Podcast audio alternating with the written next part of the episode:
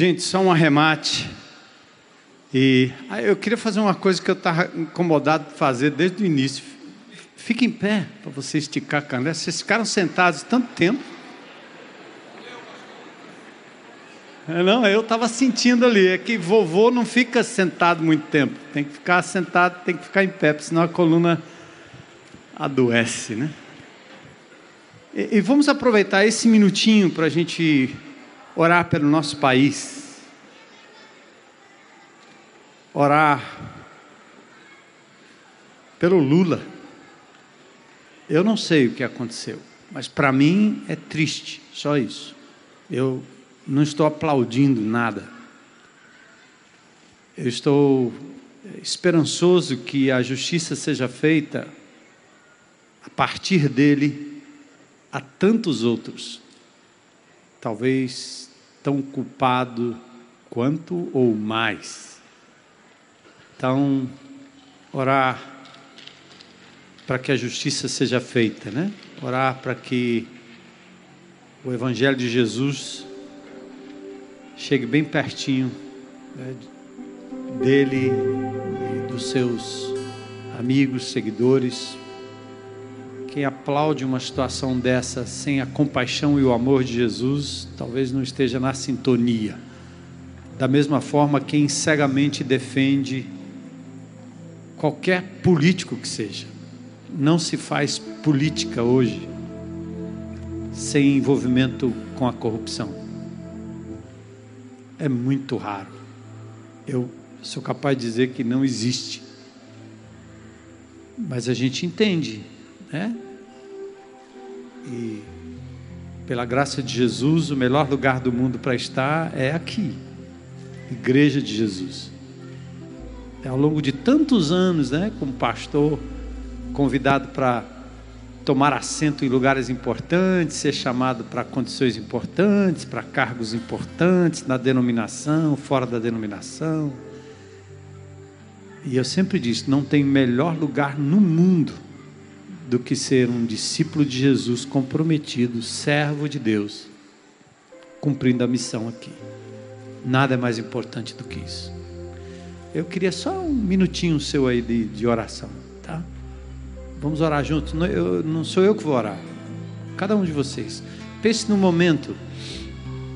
Pense na vergonha que nós, como brasileiros, deveríamos sentir. Temos tido um presidente que fez tudo que fez, tudo de bom, e como homem e ser humano, envolvido em todo esse esquema que envolve todos eles, todos os partidos, também fez o que era mal. E que o Senhor tenha misericórdia dele e tenha misericórdia de nós também, né? Tá bom? Então, fale com Deus aí agora, nesse momento, em nome de Jesus. Qual será o futuro do nosso país? Quem ou a quem o Senhor entregará a autoridade desse país? Quem? Qual será o rumo da nossa nação?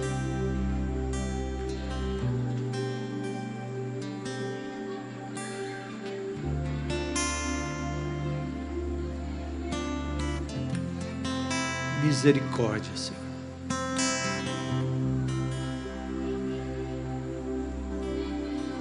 Faz tua justiça correr como um rio, Senhor. Permita que o teu povo brilhe como luz nas trevas. Salgue como sal da terra.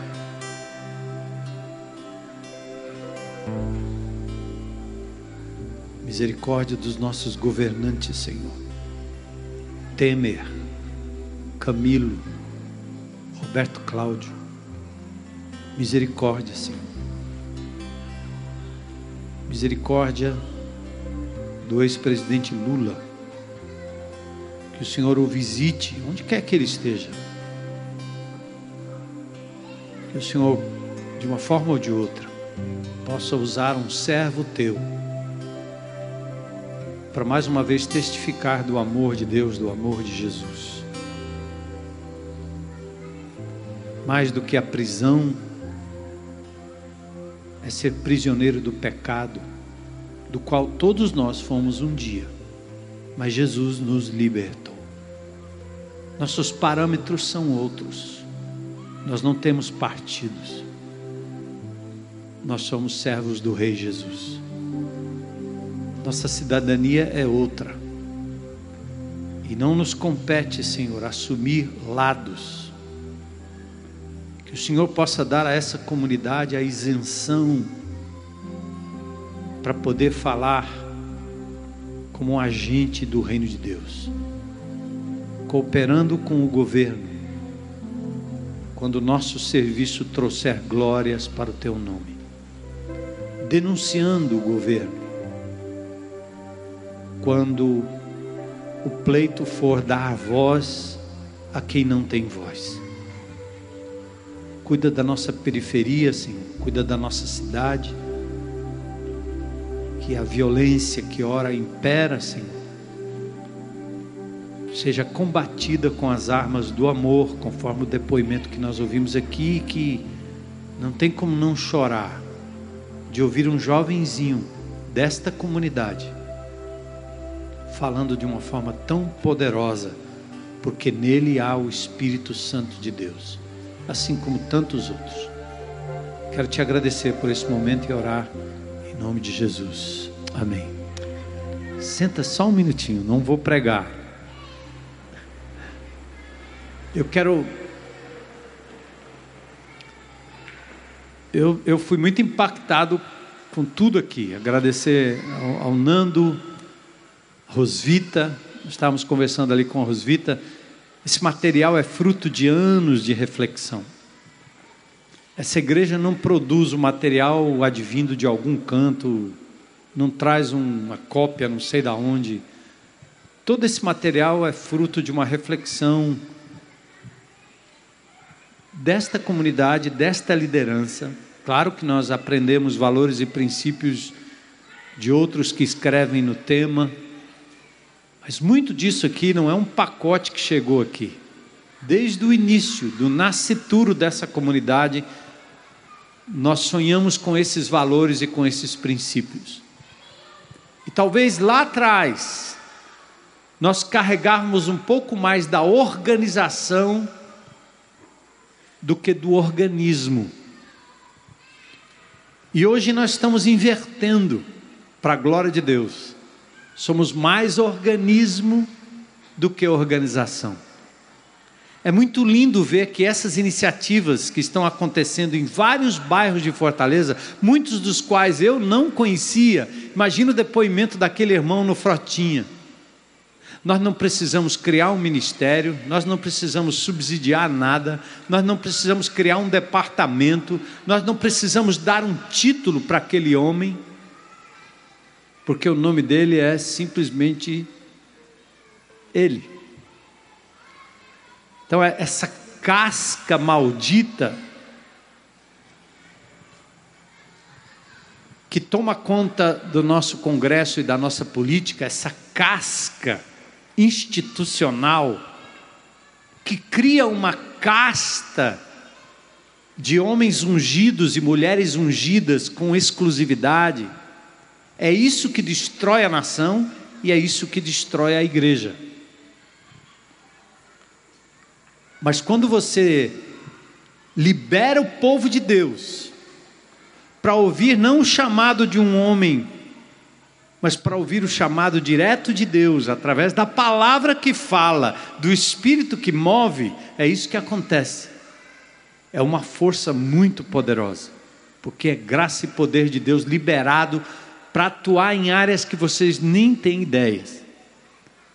E vocês são os protagonistas.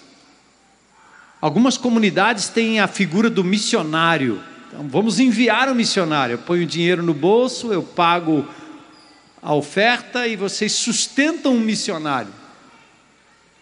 De novo, é a instituição artificialmente criando cargos e nomeando pessoas para fazer o que cada crente deveria fazer. Você precisa ir para um seminário, você precisa de um título de missionário, você precisa de algum título. Quando isso acontece, a instituição está tomando lugar do organismo, ou diria melhor, a organização toma lugar do organismo.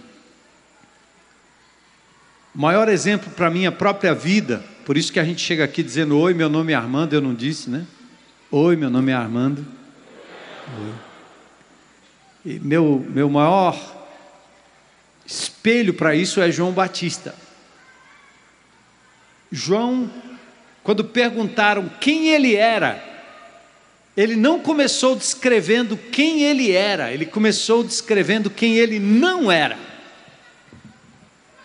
Ele fazia questão de dizer que não importava a sua identidade como missionário, como qualquer coisa, apóstolo, ele não tinha isso. Ele era simplesmente João. Aliás, quando disseram para ele, você é o quê? Eu disse, eu sou voz. Voz que clama no deserto, é isso que eu sou. Gostou ou não? Você quer algum título? Eu sei que vocês não andam atrás disso. Estava dizendo ali para Rosvita uma coisa que alegra o meu coração é que anos atrás nós tínhamos pessoas de boa índole, querendo fazer o melhor para Deus, mas ainda pendurados na instituição. Pessoas que fazem questão de ter uma estrutura de classes, de salas, teólogos, porque isso não deixa de ser uma forma tanto de manipular quanto de destacar A, B, C e D no meio da congregação. E aqui nós não precisamos disso. Então, houve um momento na vida dessa comunidade que nós estávamos pendurados na instituição, vivendo o organismo, mas muito pendurados na organização. Quando Jesus é apresentado a cada membro da comunidade, quando a palavra escrita é dada como livre acesso a cada membro da comunidade, nós passamos a ser mais organismo do que organização. E para a glória de Deus, é como se nós tivéssemos hoje brotos. Vocês são brotinhos, né? Desse novo momento da história da igreja nesta cidade, quem sabe nesse estado, quem sabe nesse país. Não somos os únicos, mas Deus está fazendo algo muito especial entre nós. O mecânico Deusanir, ele é o profeta, ele é o apóstolo, ele é o missionário. Se tivesse mais título, é ele. Mas ah, vá lá perguntar a ele se ele quer o título. Ele vai dizer: Meu nome é Deusani. O que, que você é? Voz. Como é que você serve a Deus? Eu sou mecânico. né? Legal. Gente, que coisa linda que Deus está fazendo aqui. Eu vou fechar, não vou nem abrir aqui, porque eu, eu, a minha meditação para esse momento aqui estava em João capítulo 4. Imagine, se eu abrir João capítulo 4, a gente só sai daqui agora semana que vem, amanhã. Vai ter vigília porque é uma rocha. Não, mas eu, eu só vou dar pincelada para vocês notar. João capítulo 4, gente. Tudo que foi dito aqui, nós podemos olhar para o nosso Mestre Jesus. Ele faz tudo que era contrário ao status quo religioso. Ele se aproxima de uma mulher, uma prostituta, ao meio-dia, tirando água do poço. Os discípulos disseram: você não pode fazer isso, não fica bem. E olha quem ele busca: prostituta. Quando eu vi o Nando aqui falando, me ocorria certas coisas na cabeça quando se falava, por exemplo, da proximidade. Quem são seus próximos? Para muitos na comunidade, os próximos são seus filhos, seu marido, sua mulher. E o cara passa anos. Agora tem uma nova proximidade, que é o cachorro. Como não dá para evangelizar o cachorro, levar ele a Cristo, porque já é parte do reino de Deus mesmo, então não, não, não dá para ter essa preocupação. Mas eu quero dizer para você, meu amado irmão, que Deus não nos chamou aqui para isso. Eu sou pai, eu, aliás, sou primeiro marido, depois sou pai, depois sou avô. Mas Deus não me chamou aqui para isso. Ele me chamou aqui para servi-lo, para amar e me fazer próximo de quem Ele colocar na minha vida. E o que eu tenho descobrido ao longo dos anos, eu quero talvez lhe dar uma chave, uma chave da felicidade familiar. Dedique-se à samaritana, dedique-se ao doente, dedique-se àqueles que estão nos corredores dos hospitais, e Deus vai cuidar da sua família. Eu não estou dizendo que você deve negligenciar, passar 30 dias dentro do hospital e largando sua família para lá. Não estou dizendo isso. Mas estou dizendo que essa preocupação exclusiva com os seus, nós fazíamos igreja para isso, né? Tem que fazer igreja para os nossos filhos, classes para os nossos filhos, salas para os nossos filhos. Agora a gente está fazendo praça para os outros. né? Mas nós vamos usufruir também. Então eu digo, olha, busque em primeiro lugar o reino de Deus e as demais coisas vos serão o quê? Acrescentadas. Então, para mim isso tudo aqui é, é Jesus, gente, é Jesus. Ele foi falar com a samaritana. E ele pediu água, ela deu água. E aí ele, a samaritana quer discutir teologia, ela, ele, ele, ele pula fora. E depois ele diz: Olha, o lugar de adorar não é nem aqui nem lá. Está preocupado com a estrutura? Eu não estou, porque os verdadeiros adoradores me adorarão em espírito e em verdade. É solto assim, é assim, ó. Vai, vai, vai. Espalha pelo mundo, vai, vai, vai. É orgânico, vai, vai, vai. Mas você vai perder o controle. Vou não, porque o controle está naquele que tem o cetro, naquele que está sentado à direita do Pai em majestade. Ele tem o controle. Eu não preciso de controle. vai perder o controle. Aí a samaritana tem os pecados revelados. Aí o que, que ela faz? O instrumento de pegar água para levar para o bordel, ela deixa de lado e volta para o lugar dos seus amantes e diz: Eu encontrei alguém. Ele, ele falou tudo sobre mim.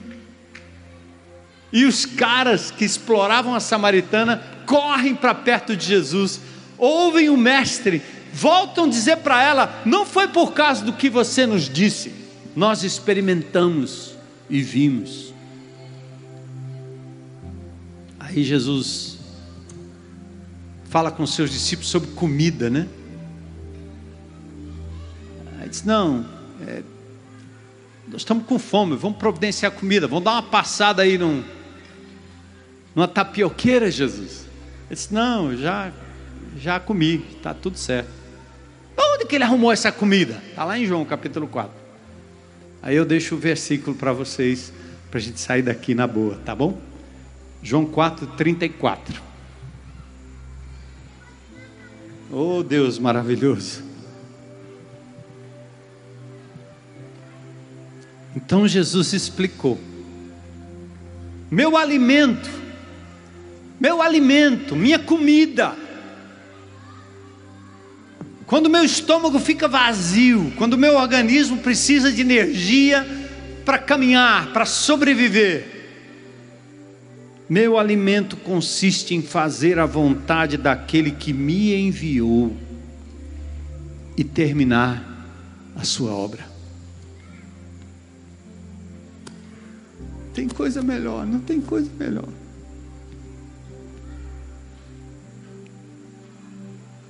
Não tem coisa melhor do que ir para a praça e proclamar paz para essa cidade em paz. Um movimento que nasceu com duas semanas, improvisado, ganhou uma repercussão que vocês não têm ideia que Deus fez. A minha comida consiste em fazer a vontade daquele que me enviou. Quem te enviou? Jesus. Foi não? A minha comida consiste em fazer a vontade daquele que me enviou e terminar, completar, levar a cabo, no meu turno, na minha vez, a sua obra. É nossa vez, gente. É, eu não sei por quanto tempo vai ser a minha vez, né? Até aqui nos me ajudou o Senhor. 64. Não sei. Mais cinco, mais dois, mais três, não sei. Mas Deus te colocou aqui para isso. Não inverta. Abra sua casa, seu coração, tanta coisa linda, seu carro, seus bens, tudo que Deus tem lhe dado. Use em prol do reino de Deus, suas amizades, seus títulos, seu conhecimento. Use em prol do reino de Deus. Foi assim que Jesus fez. É assim que a igreja deve fazer também. Eu disse, Rosvita, eu estou vendo tanta coisa linda aqui nesse lugar, que se Deus quisesse me levar, estava resolvido. Já ganhei, já, meu Deus, é demais, né?